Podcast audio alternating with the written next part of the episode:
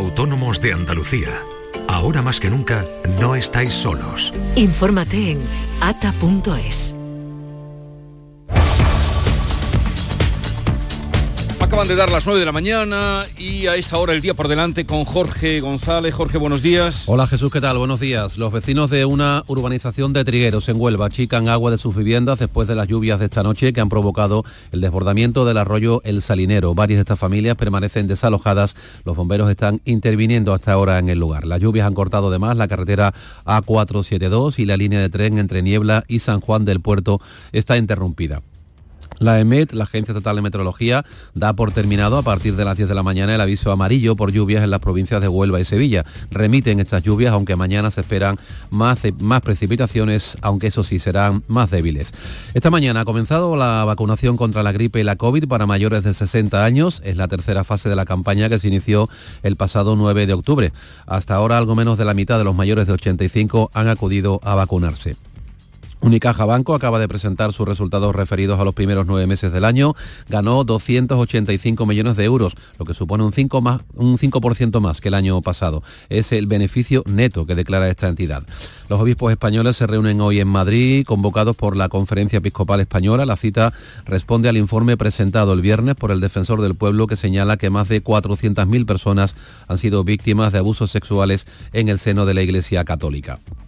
Hoy lunes se celebra el Consejo de Ministros, adelantado un día por la coincidencia mañana con el juramento de la Constitución que la princesa Leonor pronunciará ante las Cortes Generales. También por este acto se adelanta hoy la celebración del Día del Recuerdo y Homenaje a todas las víctimas del golpe militar, la guerra y la dictadura. Será a mediodía en Madrid con la asistencia del presidente del Gobierno en funciones. Unas 300 personas permanecen acampadas en una finca privada de Guadix, en Granada, desde el pasado sábado por la celebración de una fiesta rave. No hay incidentes, pero la Guardia Civil está vigilando la evolución del acto. Eh, Fernando Grande Marlasca, el ministro de eh, del Interior en funciones, viaja hoy lunes a Senegal. Allí va a controlar con las autoridades de este país las rutas migratorias ilegales que traen hasta Canarias a miles de personas con grave riesgo para sus vidas. Solo en el último mes han llegado más de 13.000 personas a las islas. Y un último asunto, el Partido Socialista comienza hoy a consultar a sus afiliados sobre los pactos con otros partidos para la investidura de Pedro Sánchez. Se va a hacer de manera telemática entre este lunes y el viernes de esta semana. Bien, gracias Jorge. Y, acaba de salir eh, el dato de inflación, se confirma en octubre 3,5, tal como se había dado el avanzado. 3,5 la, la, inflación en el mes de octubre. Eh, lo podemos saltar, ¿no? Porque... ¿Qué, consulta? La del Partido Socialista, digo, que, no, se consulta por la amnistía, se consulta el pacto de acabar con los vuelos en los trayectos de dos horas y media y, de los bebés robados, en fin, el pacto con Sumar, que es un pacto que sirve para que no hablemos del otro pacto, sino para que se vea, en fin. Pero sí que me llama la atención, esta, Kiko seguramente no lo podrá contar, a mí esta fiesta rey, de, donde hay cientos de personas y dice la Guardia Civil eh, vigila pero no va a intervenir y a mí ver a los guardias civiles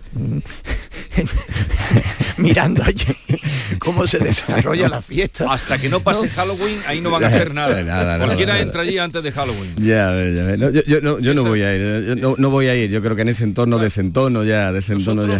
Hemos tratado, eh, perdón, hemos hablado con el alcalde de Guadix que nos dijera, pero ha dicho, no, no, esto está en una, en una finca privada, así que conmigo no va. Ojalá y no pase nada, que es lo que queremos todos, que no pase nada. Pero esto, esta ligereza, no, conmigo no va porque está en una finca privada. yo, ya digo que yo no voy a ir, solamente encajaría ya en la categoría de muerto viviente en esa fiesta, no, no, no, no en mi entorno, pero pero yo entiendo que la actuación de la, Guardia Civil por anticipado tiene mucha relación a lo que sucedió, si os acordáis, eh, a principio de año, eh, muy cerca, en la otra rave que también duró varios días en La Peza. Eh, allí se echó encima la concentración porque se colapsó la carretera, una carretera pequeña y se colapsó. Y cuando se percataron de que había una concentración, ya estaban los coches dentro y los cientos, miles de jóvenes allí que estuvieron varios días. ¿no? Eh, ahora lo que han hecho es, eh, ante el primer indicio, más que indicio, bueno, estaban ya sentados, habían montado ya su discoteca itinerante, pues cortar los accesos para evitar que vuelva, que vengan más coches al reclamo, ¿no? Por eso se insiste tanto, hay 300 personas y parece que mientras que no suban de 300 personas, pues aquello parece que se da por controlado, parece que se da por controlado, pero muy llamativo cómo se montan este tipo de fiestas eh, sin que se percate nadie eh, durante meses y te desvelan dos semanas antes porque buscaron varias ubicaciones también en el entorno y dos semanas antes te dicen vamos para allá y cuando te das cuenta tienen ya el tenderete montado, las luces LED y una discoteca itinerante en toda regla, ¿no? Eh, sí, es muy llamativo, es muy llamativo. Em, yo me imagino las caras de los guardias civiles viendo lo que está pasando dentro, que tiene que ser dentro como la fiesta de los Brenly después de haber comido después de la medianoche. y, entiendo que no, y, entiendo que no, que no intervengan porque, bueno, porque el estado de los festivaleros pues no debe ser el más adecuado para garantizar em, la seguridad en caso de pueden estar reflexionando sobre el encaje de la amnistía en el marco constitucional durante dos tres días ¿eh? Pues visto los bailes seguramente sí. Desde luego, lo que está claro es que ahí, en vísperas de Halloween, que es lo que los ha llevado ahí, no van a actuar, a no ser que pase, creo yo, ¿eh? a no ser que pase algo. Bueno, después de cinco días de fiesta, seguramente parecerán auténticas figuras de Halloween. Eso sí que va a dar miedo. Vayamos a otro asunto. En un momento vamos a hablar con eh, un representante de los floristas que eh, casi el 25% de su negocio lo hacen en estos días. Pero antes habíamos hablado, habían saltado por aquí las manifestaciones del sábado eh, en favor de la sanidad pública en Andalucía que se dieron en varias capitales andaluzas. Esas manifestaciones no es la primera vez que se dan, siguen adelante. ¿Qué valoración hacéis? Eh, de las manifestaciones que se han dado? A ver, eh, yo creo que hay una determinación evidente en la izquierda general, en partidos políticos de izquierdas, en los sindicatos eh, sanitarios y no solo no sanitarios, sindicatos de clase muy involucrados y algunas organizaciones como Mareas Blancas que quieren que haya una llamada marea blanca en la calle, es decir, que las protestas sanitarias se conviertan en una auténtica marea que sea lo que acabe con el gobierno de Juanma Moreno, al menos lo que lo debilite, lo erosione y, digamos, eh, eh, eh, provoque una caída desde la mayoría absoluta que tiene desde las últimas elecciones. Y están convencidos de que si hay algo que lo puede conseguir es la sanidad. Y, y, por tanto van a percutir. Es el tercer ciclo de manifestaciones de las mareas blancas. Las dos primeras pincharon y yo creo que este fin de semana han vuelto a pinchar. Es decir, en, algunos casos pues, alcanzan los 1.500 participantes, en otros se quedan en algunas provincias en 500, esta vez en, Sevilla han reunido algo más. Hemos visto este fin de semana, por cierto, alcaldes de localidades de la provincia poniendo autobuses gratis para que se vaya a participar en la manifestación de Sevilla, que yo no sé eh, si, eh, en fin, eh, está en el límite utilizar fondos eh, para poner autobuses y asistir mm, a, una manifestación. ¿no? Eh, pero bueno, sin entrar ya tampoco en, la letra más pequeña, yo creo que eh, yo creo que efectivamente hay problemas en la sanidad. Y hay una incomodidad. yo creo que mm. evidentemente la gente sabe pues que tú pides tu cita para la atención primaria y casi siempre tarda más de lo que quieres, que si tú estás esperando una prueba diagnóstica puedes esperar mucho, y si estás esperando una cirugía no urgente puedes esperar muchísimo. Eh, de hecho no sabemos exactamente bien porque ha habido una opacidad sobre las listas de espera eh, que el gobierno atribuye a un problema técnico. Y si lo piensas, todo eso es un buen motivo a lo mejor para organizar mm. una protesta. Pero lo que tú no puedes organizar una protesta es decir, nos roban la sanidad y nos quitan la vida. Hombre, eh, esa sobreactuación empieza a resultar un poco ridícula. Yo no sé si creen que como han pinchado ya en los dos primeros intentos de que haya marea blanca, esto de subir el tono es lo que va a movilizar a la gente. Yo creo que cuando a ti te dicen que, que el gobierno de Juanma Moreno te está quitando la vida y está vendiendo la sanidad al capital privado, cualquiera sabe que eso es falso. Es decir, mm. tú sabes que hay muchísimos problemas que son reales, pero eso es falso. Entonces tú dices, ¿por qué, eh, no, no, deja de ser interesante, por qué se convocan unas manifestaciones que tienen argumentos reales con un argumento falso. Bueno, pues eh, está claro que en este mundo donde la realidad pesa cada vez menos y, el relato, eh, la sobreactuación y la espectacularización, eh, pues parece que son los factores de éxito, está claro que lo están intentando por ahí. Lo cierto es que, a pesar de que en Sevilla sí se reunieran unos pocos miles de personas, en el resto de ciudades las manifestaciones fueron bastante limitadas. Sí, hablábamos de, la, de las dificultades que hay para que la sociedad civil por sí misma se movilice por cosas. Y hemos visto cosas eh, que son agravios flagrantes en Andalucía y la sociedad civil no sale a manifestarse. Toda manifestación tiene que tener detrás un líder, alguien que por otro interés, por un interés complementario, expole, lidere y organice esas movilizaciones. Y muchas veces son sindicatos o son partidos políticos, de un signo o de otro. Pero si hay un tema, yo creo, que sí es capaz de sacar a la calle a, ciudadanos, a, la sociedad civil sin más, porque eh, esté perjudicada o sienta que existe precisamente ese descontento y ese agravio es la sanidad. La sanidad, quizás la educación también, pero la sanidad, y lo hemos visto, lo vio Susana Díaz con esas manifestaciones que le costaron en parte, eh, al menos le desgastaron en el gobierno. ¿no? Problemas en la sanidad, comparto como te digo, que existen. Existen problemas en la sanidad, además que no se pueden ocultar con cifras. Tú puedes sacar una estadística eh, diciendo que la atención está en tantos días, pero la persona que después no la tiene en tantos días, la tienen más, eso no lo puedes ocultar. Lo que no creo que lo que no creo es que esa males, esos problemas de la sanidad en este momento, y lo estamos viendo, sean suficientes para que de manera espontánea esa sociedad secunde o respalde unas movilizaciones que tienen un trasfondo, un trasfondo político. Lo hemos visto porque no son multitudinarias. Eh, han sido mm, por debajo de lo, que, de lo que se sacó a la calle en el mes de marzo y los problemas no han mejorado ni han cambiado sobre el mes de marzo, seguramente han empeorado. Tampoco sabemos eh, hasta qué punto están al límite para sí ser multitudinarias. Eso no lo sabemos el gobierno andaluz, y ahora vienen unos presupuestos, tendrá que afianzar y reforzar su apuesta por la, por la sanidad pública e intentar mejorar esas cifras y esas estadísticas que siempre han estado por debajo de lo de, por, encima de lo deseado, siempre. A ver, un segundito que, ah. perdona Laura, luego ya si quieres comentar algo porque tengo esperando a Fernando Ríos, que es vicepresidente de la Asociación Española de Floristas, la EFI y mm, en vísperas de unos días importantes para todos los floristas, eh, como son la fiesta de la festividad de los santos, vamos a saludarle. Señor Fernando Río, buenos días. Hola, buenos días. ¿Qué expectativa se presenta para la venta de flores de cara al Día de los Santos, que creo ahí mueven ustedes casi el, el 25% de su negocio? Buenos días, pues la verdad es que sí, nosotros estamos deseando que llegue esta fecha porque es una fecha bastante buena para nosotros la, verdad es que las ventas en algunos sitios puede llegar, como usted ha dicho, hasta el 25% de un año. Aquí en Andalucía, eh, por el temporal de la semana pasada, se encontraban muy afectados los productores de flor cortada de la zona de Chiclana. Sí, Chiclana, Chipiona, sí, pero de todas maneras eh, yo no he encontrado problemas, o los asociados de nuestra asociación no han encontrado problemas para conseguir flor en, Andalucía, ¿vale? Porque prácticamente lo que es la cosecha para Víspera de Santos se había ya recolectado. Entonces, en principio, mm, creo que hemos podido llegar a tiempo y, para esta campaña creo que no va a haber problema.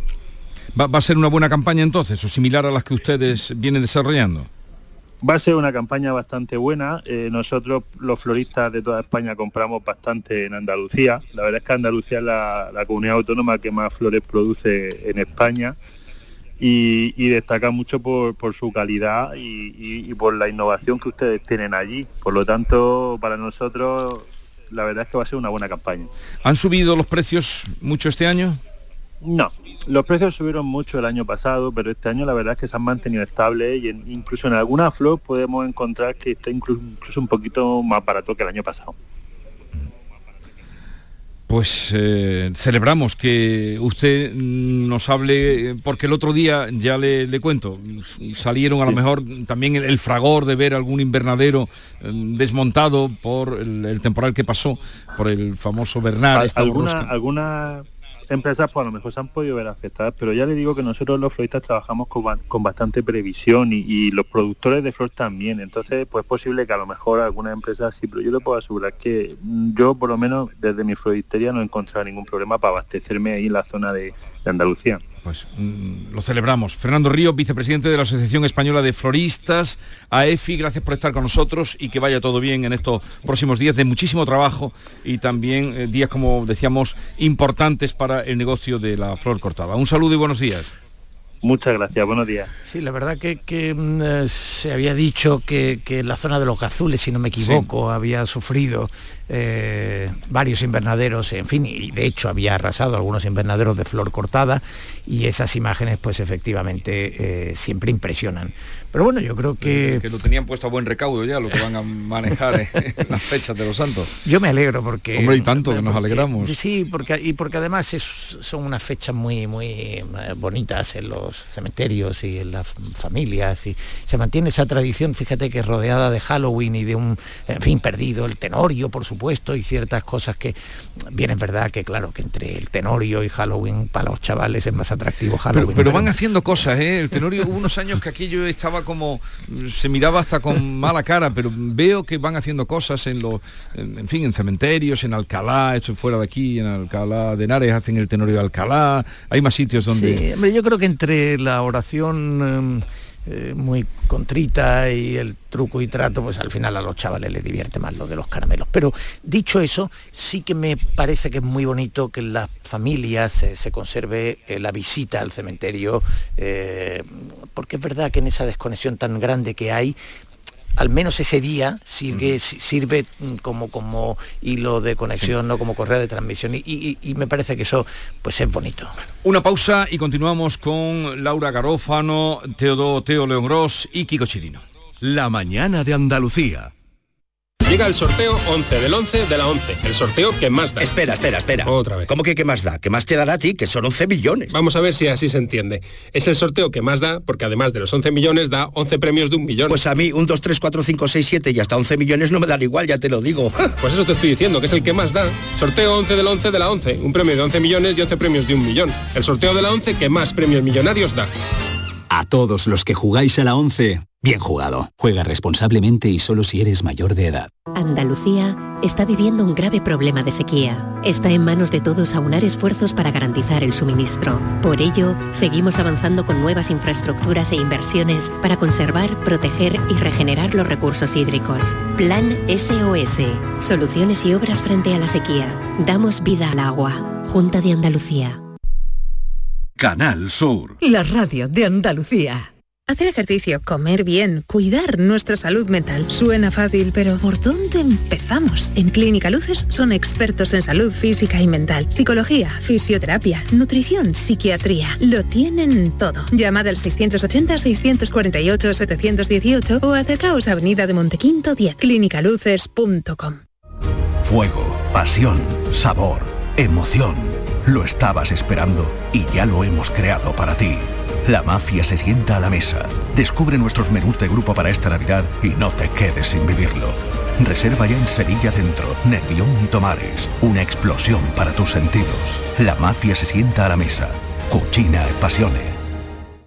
Aterriza en Sevilla Decomac, la mayor tienda de muebles del centro de Sevilla. Y para celebrarlo, precios de locura. Cheslong de diseño 549 euros. Conjunto de colchón más canapé de 135 centímetros 449 euros. Estamos en la Macarena, frente a la muralla. Decomac aterriza en Sevilla. Este lunes, a partir de la una de la tarde, llega el análisis de la actualidad del deporte en Canal Sur Radio con la jugada de Sevilla. En directo, desde Sin Remedio, vibra con la mejor música y grita de emoción con los partidos más épicos. En Sin Remedio, calle Arcos 33, Los Remedios. Si te gusta la música, Canal Sur Radio Música lo tiene todo. Pop, rock, indie, rap, jazz, todos estos géneros y ritmos y la mejor selección musical de los 60, 70, 80, 90 y el nuevo milenio están en Canal Sur Radio Música y con auténticas joyas de nuestro archivo sonoro. Una radio 100% online, 100% a tu alcance y lo mejor, 100% música. Canal Sur Radio Música, la música de tu vida. Grupo de emisoras de Canal Sur Radio. La radio de Andalucía. Salta al futuro con la Universidad Internacional de Andalucía. Aún estás a tiempo de solicitar tu plaza en nuestros másteres y diplomas. Con títulos en medicina, derecho, enseñanza y mucho más. Infórmate en unia.es.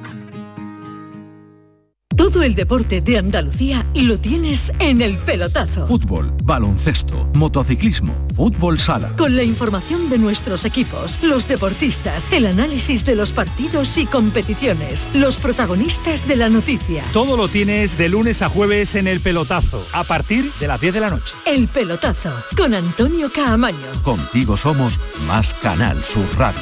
Contigo somos más Andalucía.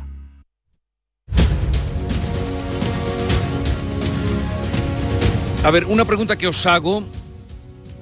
¿Qué sabéis? Porque van pasando los días, van pasando las semanas, no he echado las cuentas, eh, a lo mejor vosotros las lleváis, pero debe estar ya cerca de cumplirse el mes que se dieron eh, gobierno de la Junta, gobierno central, Juanma Moreno, em, con el Ministerio de Transición Ecológica, para arreglar lo de Doñana. ¿Cómo está la cosa, el pacto de Doñana?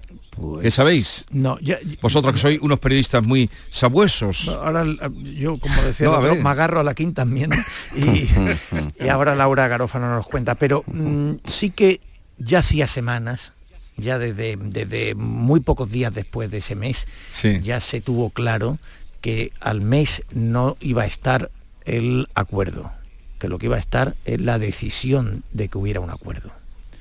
Es decir, que, lo que se iba es a calibrar el entendimiento, la margen de entendimiento, la voluntad de entendimiento, pero no tanto que el pacto eh, estuviera escrito y firmado en un mes.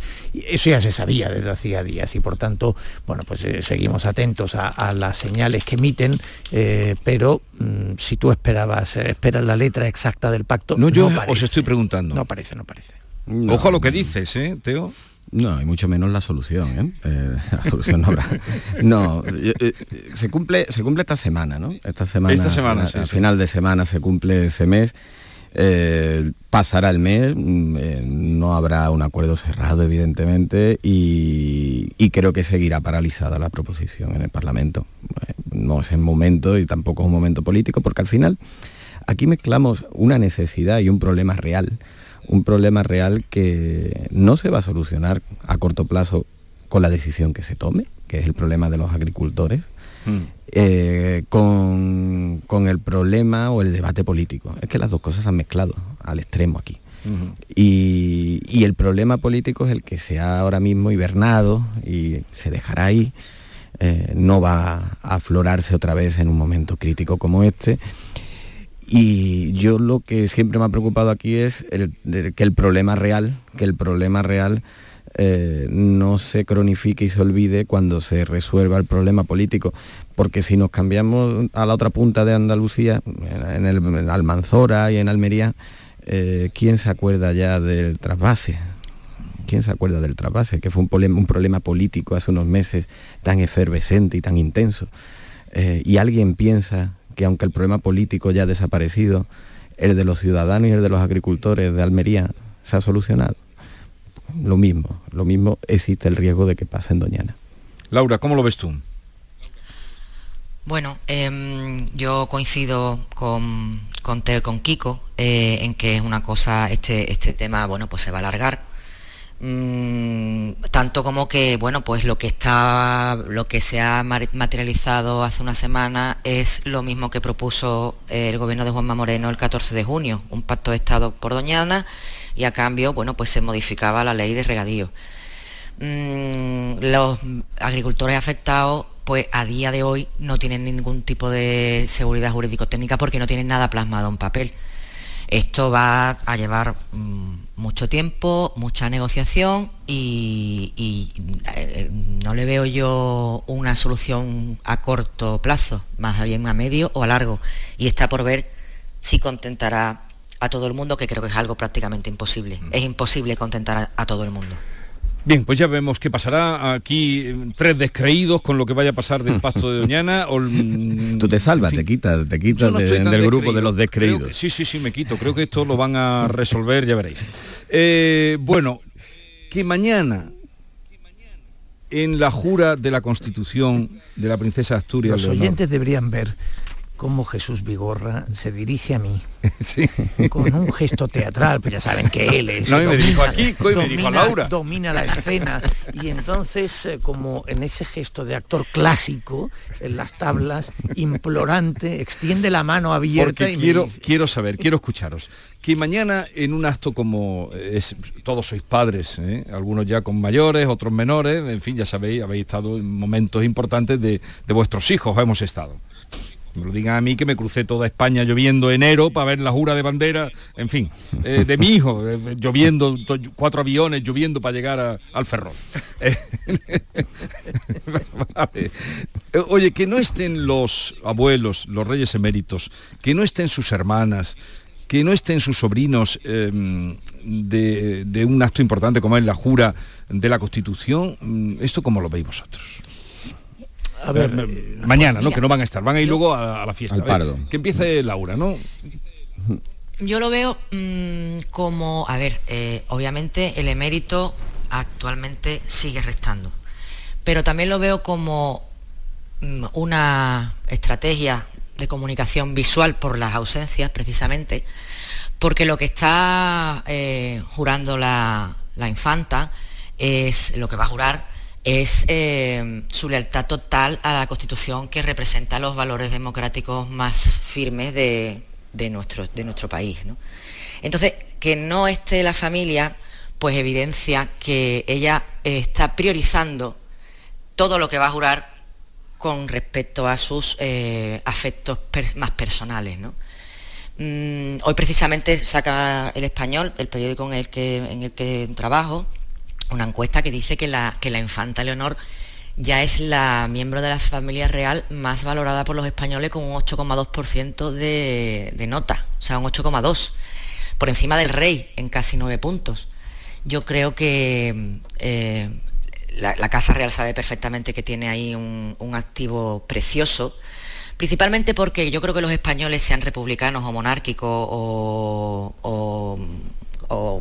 medio pensionistas, pues creo que valoran que es una chica que es muy joven y que está haciendo unos sacrificios enormes, enormes, por, bueno, pues por una institución que es la que debe salvaguardar, bueno, pues todo lo, nuestro, nuestro presente y nuestro, nuestro futuro, Creo. A mí me, igual que me gustó mucho que cuando lo hizo eh, el príncipe Felipe estuviera don Juan, entiendo perfectamente que eh, mañana no esté don Juan Carlos.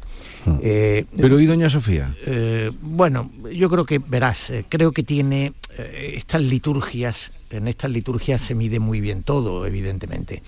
Y yo creo que lo que se ha hecho es, dentro de la continuidad histórica que representa la monarquía, pues se pasa de padres a hijos y están los padres hmm. y la hija. Eh, bueno, se podía haber hecho una gran eh, escenificación familiar, claro que sí, eh, hubiera sido hubiéramos estado hablando todo el tiempo de la presencia de, don Juan Carlos. bueno, ahora evidentemente en las tertulias pues ocupamos algún tiempo en la ausencia, después en la celebración familiar van a estar tanto el rey Juan Carlos mm. I, el emérito, como la reina Sofía. Y bueno, ya digo, eh, eh, esto es, eh, yo creo que, este momento tiene una gran importancia, por cierto, para gran ridículo, en mi opinión, de los partidos de izquierda, los nacionalistas, no, pues los nacionalistas, digamos, aparte de que hacen un cierto ridículo perpetuo, pero digamos que ellos como consideran que el jefe del Estado representa un Estado en el que ellos no se reconocen porque quieren su independencia, pues bueno, tú dices, oiga, y, si no acepta el jefe del Estado porque representa el Estado, ¿por qué acepta la Constitución que representa la Constitución o las leyes o las autopistas? En fin, bueno, ya sabemos, en fin, el nacionalismo cómo juega eh, para que su mano izquierda no sepa lo que hace su mano derecha. En el caso de, algunos partidos de izquierda, de los socios del gobierno que no van a estar eh, mañana, salvo alguna representación mm, eh, puntual, eh, yo creo que, que, demuestran no entender lo que va a pasar mañana, no, conocer el sentido del acto que va a pasar mañana. Ellos eh, hablan de que no comparten la sumisión del Congreso a la monarquía. Y mañana lo que ocurre es exactamente lo contrario, es la sumisión de la monarquía al Congreso, a la soberanía nacional, a la soberanía popular. Eso es lo que va a pasar mañana. La reina futura, la, la heredera del trono, acude a la Cámara a decir acato la Constitución, acato la voluntad del pueblo. Y por tanto, toda esta mm, retórica habitual y, la faramaya de, fetiches ideológicos con los que se eh, despachan en estos casos, pues está fuera de lugar, porque sencillamente lo que hace mañana la reina es acatar la constitución de los españoles. Kiko, a ver si tú me respondes a lo que yo he preguntado, porque no me responden. No, eh, yo, creo que desde el punto de vista humano, eh, humanidad, humano, pues, es incomprensible o puede o no encaja mm, que no esté su familia allí, si estarán los actos menos solemnes, ¿no? Eh, pero desde el punto de vista estratégico eh, y para mantener eh, la estabilidad de una corona como la que está dando Felipe VI y para que no sea cuestionada por más puntos, sí se entiende la ausencia, por supuesto, del emérito y creo que la reina Sofía lo que ha hecho es eh, en el papel que ha venido jugando durante tantos años por respeto a, su marido, mm, no escenificar y eh, hurgar en ese, en ese vacío que se hubiese producido.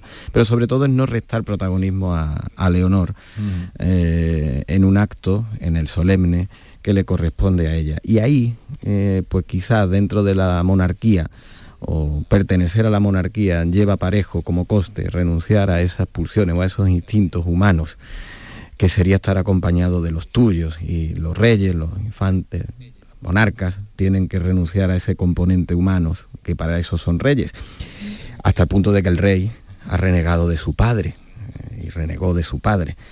Y ahí la monarquía lo que ha tenido es un papel, o Felipe VI y Leonor lo que hacen es estar a una altura institucional que precisamente no han tenido otros partidos políticos, porque cuando Sumar sí dijo que sus ministros tendrían que estar, yo pensé que al fin iban a estar a la altura institucional que le corresponde a un ministro y a un perfil institucional como un miembro del gobierno. Y ayer se desmarcaron Izquierda Unida y Podemos eh, ratificando su ausencia. No han estado a una altura institucional porque no han sido capaces de renunciar, como la monarquía, ese componente humano, ellos a un componente ideológico y lo han relegado a lo institucional. Una última cosa quería comentar. Eh, ayer el Ideal de Granada, del que es su director mm, Kiko Chirino, adelantaba que la sede de la General, el Gran Cubo, una obra en, los años del Macarena que se construyó. El término no es mío, es de Manuel Vicén. ¿eh? él le llama a los años, eso le llama los años del Macarena. la sede de, la General luego pasó a ser Caja Granada, luego Bankia, finalmente Caixa, ahora lo contaba, lo adelantaba el ideal, lo compra. Cualquier cosa con tal de no ser andaluza, esa era su gran obsesión. bueno, esto daría... Pero nadie ha sabido explicarme a mí... Eh, ¿Por qué no se llegó a formar? Pero no, no es para abrir debate. Una gran caja en Andalucía. ¿Por qué no? Pero no sé, si tú un día lo sabes me lo cuentas, pero hoy no. Hoy vamos por otro camino, Teo. ¿Por qué no? Pero bueno, que el caso es que lo compra ahora la Junta para instalar allí la ciudad de la justicia. No deja de ser curioso. Sí, que la capital de la justicia eh, no tuviera así, la capital de la justicia, que es Granada, por estatuto, no tuviera sede. es que esa parte, eh, esta historia tiene varias, varias ramas, ¿no? Esta, sería parte del estrambote, ¿no? De que porque la capital judicial de Andalucía por estatuto tiene su sede esparcida, repartida y en alquiler, algunas de ellas por la capital y se van a unificar aquí, se van a unificar en el cubo, eh, se comprará por entre una cantidad entre 20 y 25 millones de euros, que fue más o menos lo que costó construirlo en el año 2001, más o menos la misma cantidad pero también tiene otra parte trágica, dramática, no sé, nostálgica, que es cómo simboliza la caída de ese poder financiero que pudo ser netamente andaluz y que no lo fue. Yo no vamos a entrar en esa profundidad, pero a mí me lo contó, a mí me lo contó Antonio Jara, ¿eh? a mí me lo pues contó Antonio Jara. Me lo contó Antonio Jara. ¿Cómo no fuisteis capaces de hacer? Yo, yo lo tengo y lo tengo grabado por Antonio Jara, que el que a él le impidió, el que a él le impidió esa fusión con lo que quedaba de las cajas andaluzas cuando Granada era BMN y haber arrastrado todo el arco mediterráneo para un gran poder financiero andaluz, fue alguien que todavía hoy está en política y muy cerca además de Pedro Sánchez. Pues no lo sé, sí, eh, dirán María Jesús Montero, pero antes... No, no, no, no, no, no, no, no, no, no, no, no fue. Era uno que tenía un cargo orgánico en aquel momento con Zapatero. El cura, el cura de Córdoba le echaba la culpa a, los de Sevilla, los de Sevilla, los de Granada, los Unicaja, los otros, y la verdad es que no sé. Pero en fin, que lo cierto, es el símbolo, lo, que decía. Lo, cierto es que en aquel momento había una caja que por, por mm, evidentes eh, razones financieras era la que lideraba, la que estaba destinada a liderar el hmm. proceso, que era Unicaja. Ya había integrado además, eh, ya mm, era una caja que, iba desde Almería hasta Cádiz, hmm. es decir, la sede estaba en Málaga, pero ya realmente había incorporado diferentes cajas. Y, en un momento de debilidad de muchas de las cajas eh, por errores estratégicos, la burbuja, etcétera, pues era la caja que, estaba en mejores condiciones y la prueba está en que sigue estando en el, entre las grandes entidades financieras del país. Y yo creo que hubo ahí una... Eh, ahí fue muy evidente que las taifas, las viejas taifas andaluzas tenían mucho peso, de provincianismo. Y, había mucha gente dispuesta, o sea, yo he oído, eh, igual que Kiko, hablé con mucha gente en aquel momento y oía mucha gente decir antes eh, asturiana, antes mm. Mm, valenciana, antes que eh, caer en manos de... Bueno, yo creo que por otra parte el liderazgo político en aquel momento, cuando eh, Manolo Chávez con, con Magdalena Álvarez están impulsando aquello, yo creo que falló. Es decir, creo, eh, creo que ese liderazgo político. Es verdad que, insisto, que los presidentes de las cajas se habían convertido en virreyes en sus mm. territorios y querían conservar antes eh, eh, una pequeña, aunque fuera la, cabecita del ratón, antes que sentir que se convertían en la cola del león. ¿no? Pero, mm, en fin, me parece que hubo una miopía de una dimensión extraordinaria. Es decir, ese sí que es uno de esos asuntos para decir, en momentos en los que en Andalucía no se ha entendido las oportunidades. En fin, eh, Laura, ibas a decir algo, sí. No, muy brevemente, yo me lo voy a llevar a lo pequeño. A mí lo de, lo de que adelanta ideal me parece, bueno, pues un símbolo absoluto y me lo voy a llevar a lo pequeñito, ¿no? Eh, yo creo que el fracaso de, la, de tener una, una caja de ahorro andaluza o una fuerte se ha traducido, por ejemplo, en que hay multitud de municipios andaluces pequeños que no tienen cajero automático y que está eh, han producido, bueno, pues una brecha insalvable para muchas personas mayores. Ahí lo dejo.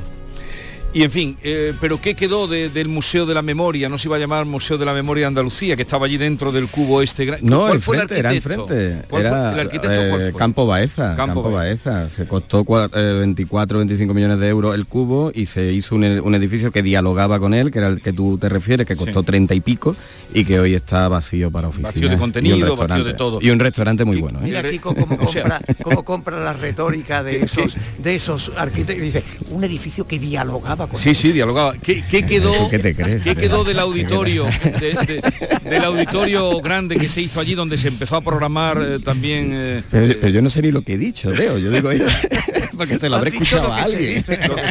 No, del, auditorio, ¿qué quedó? De la programación teatral y cultural. Bueno, se utiliza para eventos. Se utiliza para eventos, algún concierto, y eh, algún catering, algún catering. Yo estuve, en la yo estuve en la presentación de un coche la semana pasada allí. Boda Evento. lo único que queda es el restaurante. Muy bueno, por cierto, muy bueno. En un restaurante habrás estado allí, ¿no, Teo? Pues mira, no, es que Kiko siempre me está, estado... Kiko siempre me está prometiendo. Y Laura, ¿tú has ido al restaurante ese que está a cuántos metros de altura está, Kiko?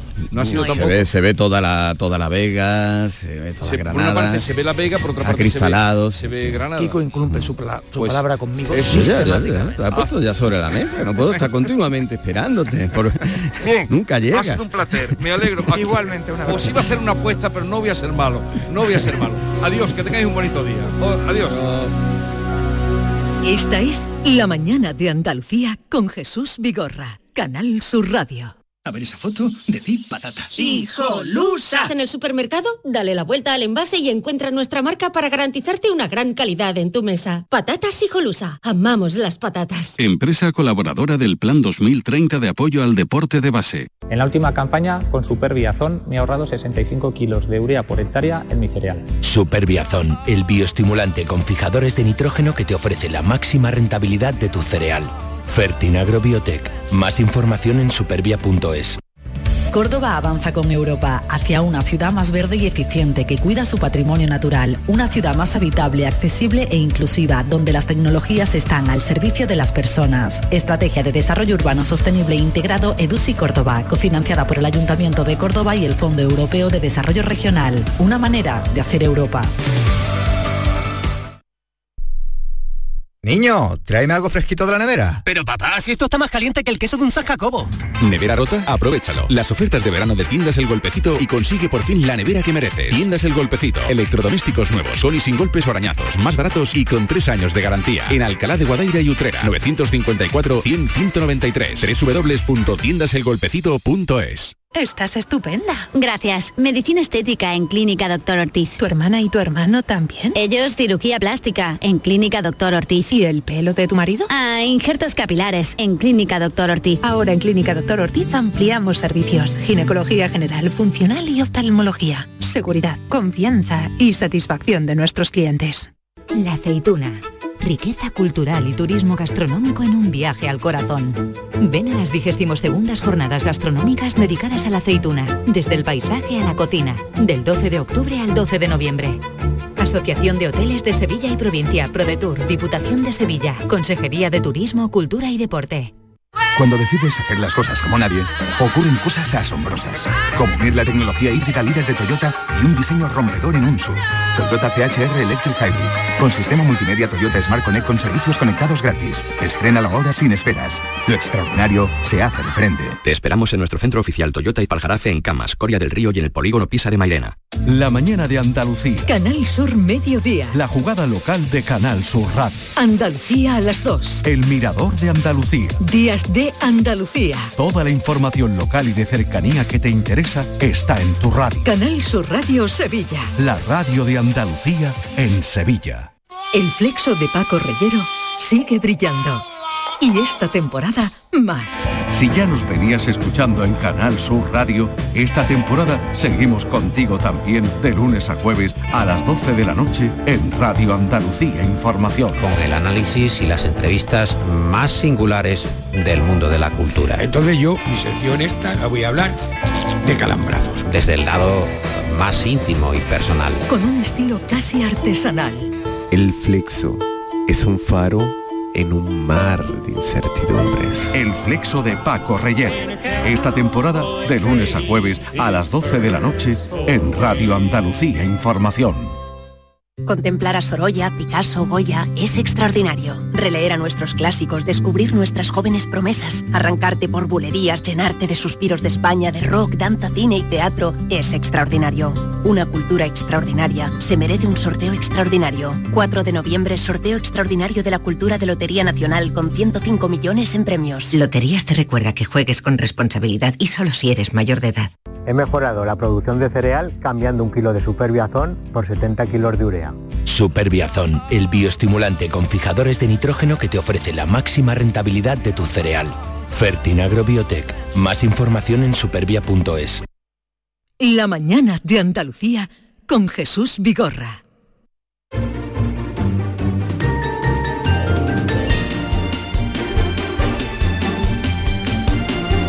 Vamos a la otra tertulia con Maite Chacón. Hola, ¿qué tal? Buenos días. Yolanda Garrido. Buenos ¿Por qué te días. ríes?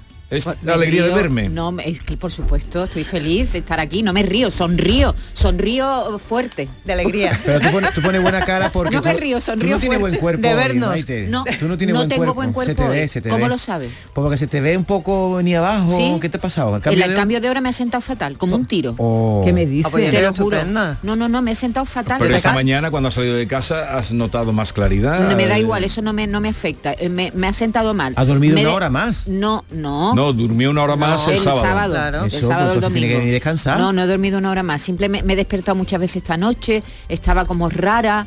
El cambio de hora, que no o, me la, o la luna llena, ¿no? Fue ayer. Ah, puede creo. ser. Yo no la he visto. Estamos- Puede Uy, ser una la luna luna llena. enorme, enorme, claro. Ay, no me había dado cuenta. No me he de dado eso. cuenta. Pero debe ser por las nubes, porque yo estoy muy atento a la luna llena, pero debe ser porque hay nubes Sí, y la han tapado. sí, es verdad, la luna Yolanda llena. Garrido, buenos razón. días. Buenos días. ¿Tú cómo estás? ¿Tú cómo Yolanda? estás? Pues mira bien, no me gusta que anochezca tan pronto, pero bueno, ¿qué le vamos a hacer? No me gusta que anochezca tan pronto. No me gusta. No, me Nada, gusta no, que el no día sea gusta largo nada. para quieres, es que eres tremenda, solo quieres sol, calor. Sí, yo también, yo voy contigo, Yolanda. Si tuviera dinero me iba de sitio que de verano en verano. Vete a vivir a Canarias, que Pero viven en un pero continuo verano. no seáis me loco. jubile. Pero tú sabes eso de que a las 10 de la noche todavía Maravilloso, Maravilloso, es horrible, horrible. maravilloso. Yo estoy contigo, Jesús. No, hombre, no, la Yo- noche es la noche. somos otoñales. La noche, noche- confunde. Eso es que sois, estáis, Claro que estáis confunde. mayores todos. Estamos adaptando la vida, estáis mayores, abuelete. Hay que ver. Puedo decir. Mira, Está- aquí está ya la está bien. abuela. Oye, que no, que me encantaría ser abuela, que no lo soy todavía, a ver si os enteráis. Puedo Me decir una encantaría. cosa, estaba maravillosa cuando venía por la carretera hoy, el paisaje. Había unas nubes, ¿cómo se llamaban esas nubes? Nimbos, estratonimbo, una, Pero unas ¿por qué nubes. no te, lo, no te lo aprendes para venir aquí, no a dudar, sino a hablar? No, me lo aprendí en ¿Por qué no te lo aprendes para Cúmulos, hablar, nimbos, Eso, cirros, en me queda quinto de uno. GB me lo, me lo aprendí, Vigorra, para, para nimbos. hablar con propiedad? Era un estratonimbo, ¿eh? estratonimbo. Muy bonito, es verdad, en el horizonte. Sí, eh, se, se va extendido Sí. desde, desde el norte hasta el sur, se veía todo y además con unas figuras, se veían elefantes, cara la cara de Vigorra, la Eso te también. puede inspirar para un cuadro, David. Podría pintar un cuadro. Sí, sí. ¿Qué, qué te has fumado? ¿Qué has tomado? Como decía el otro día Alfonso Guerra, ¿qué has, tomado? ¿Qué has tomado Y esta mañana? Eh, Bea, ya la han oído ustedes por aquí. Hola, hola. Eh, hola. Vamos con la muerte de Matthew Perry, Uy, que estamos aquí de cachondeo y fíjate, y empezamos ahora con una noticia trágica, ¿eh? por inesperada además. Lúgubre, sí. La muerte de Matthew Perry con 54 años, jovencísimo. Eh, ¿Quién es Matthew Perry? ¿O quién era? Este es. De la serie esta Friends. eh, que todos sí cada Amigos. mañana vamos a decirle a los a los guiri que digan porque hoy um, Friends de todas maneras lo he oído estos días Sí, ¿no? Yo y luego vamos a decir que lo digan ellos ¿verdad? Vigorra, ¿de qué va Friends? ¿De qué va? no lo he visto no he visto la serie esa Yo- Pues muy mal, ¿eh? sé Bueno, que tiene pues, mucho éxito pero yo no lo he un visto grupo de amigos que se buscan la vida en Nueva Y Yolanda York tampoco. y van a No, no. y viven en, en el mismo bloque de apartamento uno enfrente de Ni- otro y van de idea. uno para otro y tienen una cafetería abajo donde se reúnen en fin una serie que tuvo mucho éxito desde 1994 a 2004 más de 200 episodios la mayoría de ellos rodados en directo eh, con público, Sí. Eh, aunque las escenas más íntimas y más delicadas se rodaban aparte, pero gran parte de- del rodaje o de la grabación era de cara al público. Pero las risas que se escuchan eran de esas de lata, ¿no? Porque Eh, a mí me da risas- mucho sí. Eh. A mí eso me mata. Esa- Cuando, esa risa a mí no me encantan las risas de lata. Ay, a mí no. No me La- gusta. las, de, ver, la- las de Cheer eran de También era rodado Sí. en, en Pero directo. ese sí que me gustaba la vi. Sí, las series Las y chicas aquí, de oro y aquí también. de hecho eh, se copió en Siete Vidas, ¿os acordáis, no? Que era el Hombre, mismo, ¿cómo el, mi- olvidarlo? el mismo tipo El de mismo serie formato. que se rodaba con público. Bueno, lo cierto es que Matthew Perry, eh, además de triunfar muchísimo en, en, mm, Friends, no hizo, no hizo luego una carrera muy impresionante en el cine ni en la televisión, pero lo que sí supimos, porque además el año pasado publicó un libro de memoria, es que lleva toda la vida luchando contra, o llevaba toda la vida luchando contra sus adicciones. Verás lo que van a tardar en empezar a sacarle. Ahora está diciendo, se ahogó en la En el jacuzzi. jacuzzi, Ya verá pronto por dónde acaba lo de... Era adicto a los opiáceos y al alcohol. Y de hecho, durante las grabaciones de, de la serie, su amiga, sus compañeros de reparto le, le- le ofrecieron ayuda. Él dice que se ha gastado millones de Mm. dólares, lo contó en sus memorias, Mm. millones de dólares para luchar contra las adicciones, ha muerto y todavía la autopsia no es definitiva, no se sabe, lo que sí se sabe es que murió ahogado en su jacuzzi, la encontró la chica que trabaja en su casa, la señora que trabaja en su Eh, casa. eh, amores de, de Perry. Bueno, Perry que escribió una un año antes de morir un libro. Amigos, amantes y aquello tan terrible. Y me acabo de enterar que fue novio, por ejemplo, de Winnie Paltrow, aunque dice él que fue un romance, un No, romance pero que eso disfrutó fue- solo eso de fue una un fiesta. beso, Pero un romance es un romance. Pero él decía un romance. Me ha llamado la atención que fue novio durante seis meses en el año 95 de Julia Roberts. Y sí. dice él que salir con ella fue demasiado para él. Que siempre estuvo seguro de que iba a romper conmigo. Creía que yo no era suficiente para ella. Estaba roto. Y, Pero y eso quién lo creía, él o ella. Él, él creía que él no era suficiente y en vez de esperar a que ella cortara fue él el que cortó. Y dice, mira, te dejo porque me va a dejar tú al final. Eso es muy típico en algunos hombres con falta de autoestima. Y después también me he enterado que entre su lista de novia estaba su compañera de reparto, Jennifer Aniston, aunque ella no quería. Ella quería amiguito, él quiso un piquito, algo más. Ella Brad y ella lo sentía lo mismo y todo quedó en un mero deseo. La verdad que este hombre no, no ha tenido unas parejas muy estables. ¿eh? No, no, no. Bueno, porque sí él era bastante tuvo una ¿no? novia unos Él llega a la años. conclusión directamente. Una persona con baja auto- autoestima, lo que, Hombre. lo que dicho David. Laura Escanes y Álvaro de Luna rompen su relación. ¿Este Álvaro de Luna es el cantante? El que estuvo El aquí el otro mismo, día. El que estuvo aquí el otro día.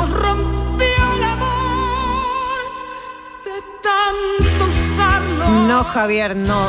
Este tema no le pegaba No le porque esta gente lo ha usado muy No, poco. esta- no, el amor ha este no durado justo un año. Empezaron en otoño de Ahí, 2022. dale latigazo ahí.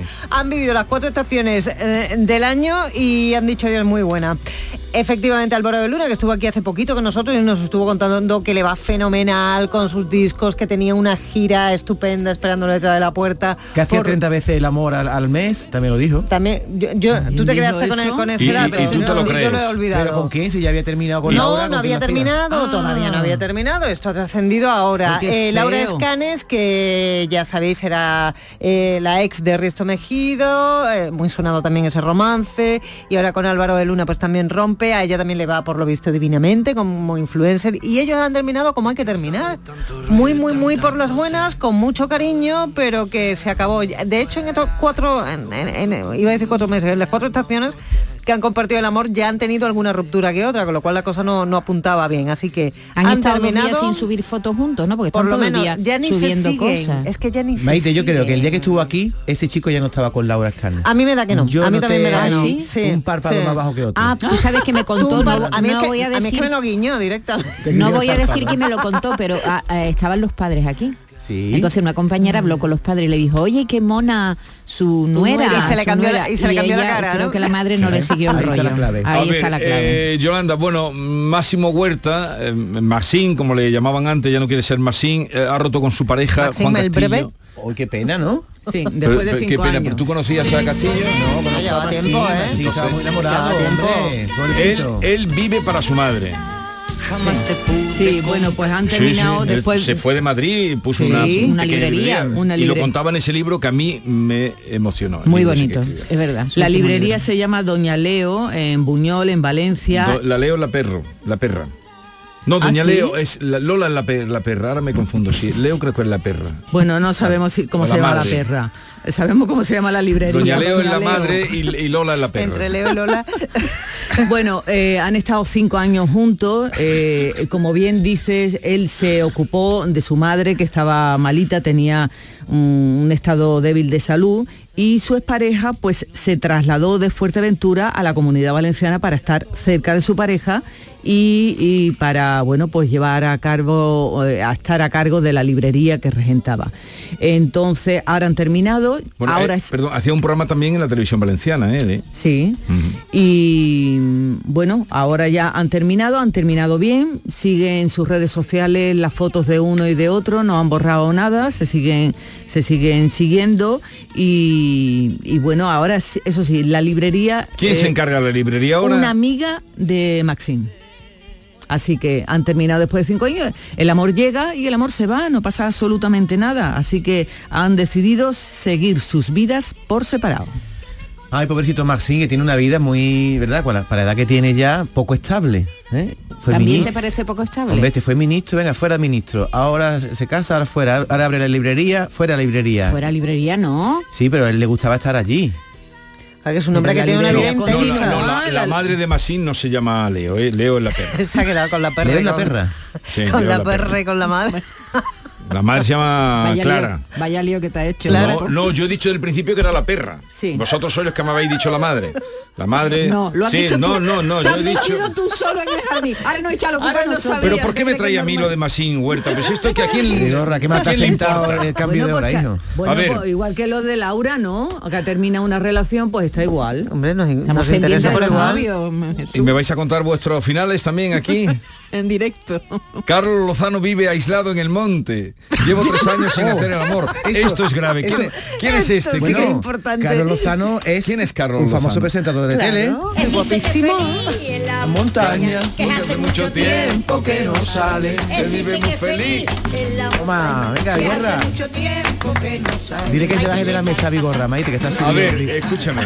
Carlos Lozano, ¿Y- y qué ha pasado? A El ver. famoso presentador de Operación Sí. Triunfo, el actor, bueno, pues que desde hace un tiempo vive en la montaña, como el pobre Miguel, totalmente alejado de todo. Dice que él tira con un bocadillo, tiene allí perro, tiene allí gallina, y dice que tiene sus ahorritos y sus inversiones, y que con sus pimientos y sus tomates se hace un gazpachito todos los Sí. días. ¿Y tiene cabras? y tiene cabra y que está olvidado de todo y además tranquilo y feliz y lo que me ha llamado la atención es que cómo puede estar tres años sin hacer el amor Pero Amor, tiene ¿eh? ¿Eso cabras. quién lo ha dicho? él dice, es que ayer entró en un programa de televisión por teléfono y dice, hace casi tres años que no hago el amor, prácticamente se me ha olvidado. Es verdad que se olvida, ¿eh? Yo como llevé más de tres días al cuarto no, no se me ha olvidado. No. Se me ha olvidado qué había que hacer, después ya le cojo. Pero ¿cómo puede estar tres años sin Pero hacer el que amor? practica Ah, sí, ya sé quién es este. tántrico. Ah, ya sé quién eso es lo explica este todo. chico que participó en una película de, de Almodóvar. Sí. Eh, que hacía de actor el de- primer- no fue el primer presentador de Operación Triunfo. Efectivamente. Sí. Bueno, tiene cabras. Pues ¿Y qué pasa que tiene Hombre, cabras? cabras. Pues para Cabras. poder tener leche y hacer que- Claro. que hace sexo tántrico. ¿Con quién? ¿Con? Él que lo No, el practica. Ah, tántrico, el es en solitario. Vale. Tú, tú un día te vas a meter en un follón y yo no te voy a sacar. No, ha dicho, ha dicho Yolanda que hace exceso tántrico. Yo no sé, Sí, ¿eso con quién, se, con quién se hace? ¿Con uno? Yo qué sé, yo no sé sí, sí, eso es un de eso tema hablaba mucho mental. Bragó, acuérdate. y Sting también lo practica. Pero un tío, lo ta- un tío practicaba. tan guapo, que ha sido actor, que además ha triunfado con tantas mujeres, estar tres años sin hacer el amor, yo Que está ya creo que ese hombre le pasa algo. ¿eh? Porque si vive en el campo puede bajar pueblo, ¿no? A Pero bueno, ligar si con está- alguien. Pero escúchame, si está feliz, déjalo.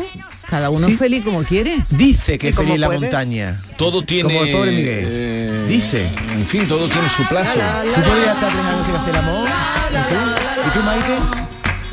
¿Quién de aquí en esta mesa sería, sería sería capaz de estar tres, tres años sin hacer amor? ¿Quién?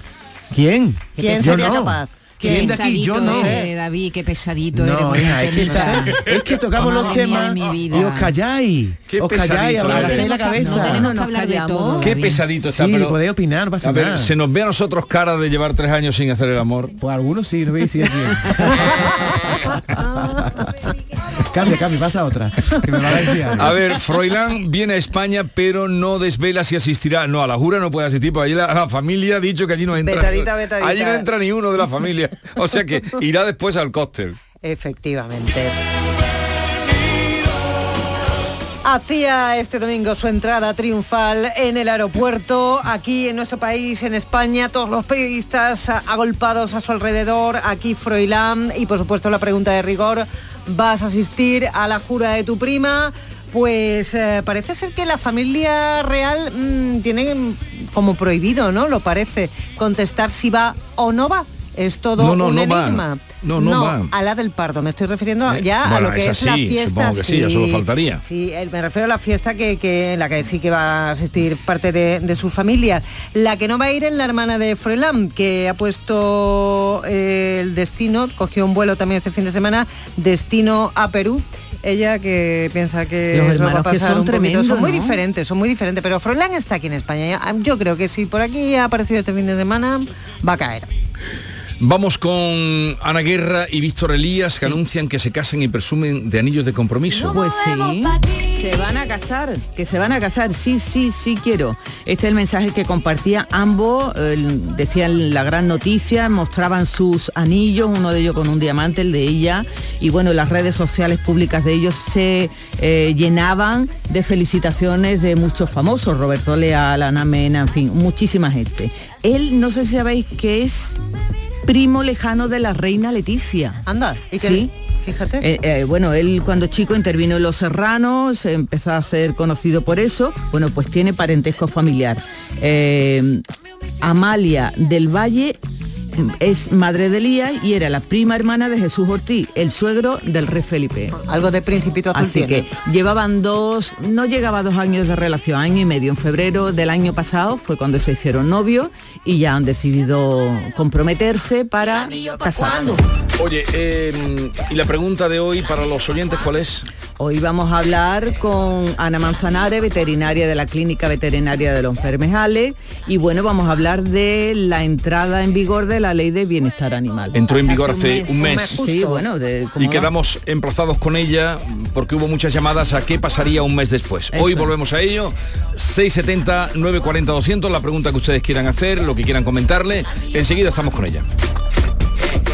Esta es La mañana de Andalucía con Jesús Vigorra, Canal Sur Radio. Canal Sur Radio. Desde Caja Rural del Sur, sabedores de la sequía que están padeciendo agricultores y ganaderos, queremos estar a su lado. Para Caja Rural del Sur, lo primero son las personas. Por eso, hemos lanzado un plan específico de ayudas contra la sequía. Acércate a nuestras oficinas y te informaremos de todo lo que debes saber. Caja Rural del Sur, formamos parte de ti. En Sevilla, Circo Las Vegas, instalado junto al Estadio La Cartuja, te presenta su espectáculo de moda Barbie, para disfrutar en familia. Atracciones y risas aseguradas con los payasos. Circo Las Vegas, en Sevilla, del 31 de octubre al 26 de noviembre. Venta de entradas en circolasvegas.es. ¿Conoces esa increíble sensación de estrenar algo? Es el poder de lo nuevo. Sevilla Fashion Outlet está de estreno. El 1 de noviembre tu nuevo destino de compras está en Sevilla Fashion Outlet. Hacer ejercicio, comer bien, cuidar nuestra salud mental. Suena fácil, pero ¿por dónde empezamos? En Clínica Luces son expertos en salud física y mental, psicología, fisioterapia, nutrición, psiquiatría. Lo tienen todo. Llamad al 680-648-718 o acercaos a Avenida de Montequinto 10, clínicaluces.com. Jesús Vigorra, Mariló Maldonado, Antonio Caamaño, Rafa Cremade, Pilar Muriel, Carmen Rodríguez Garzón, Inmaculada González. Jesús Márquez. Todos están en Canal Sur Radio Sevilla. La radio de Andalucía en Sevilla.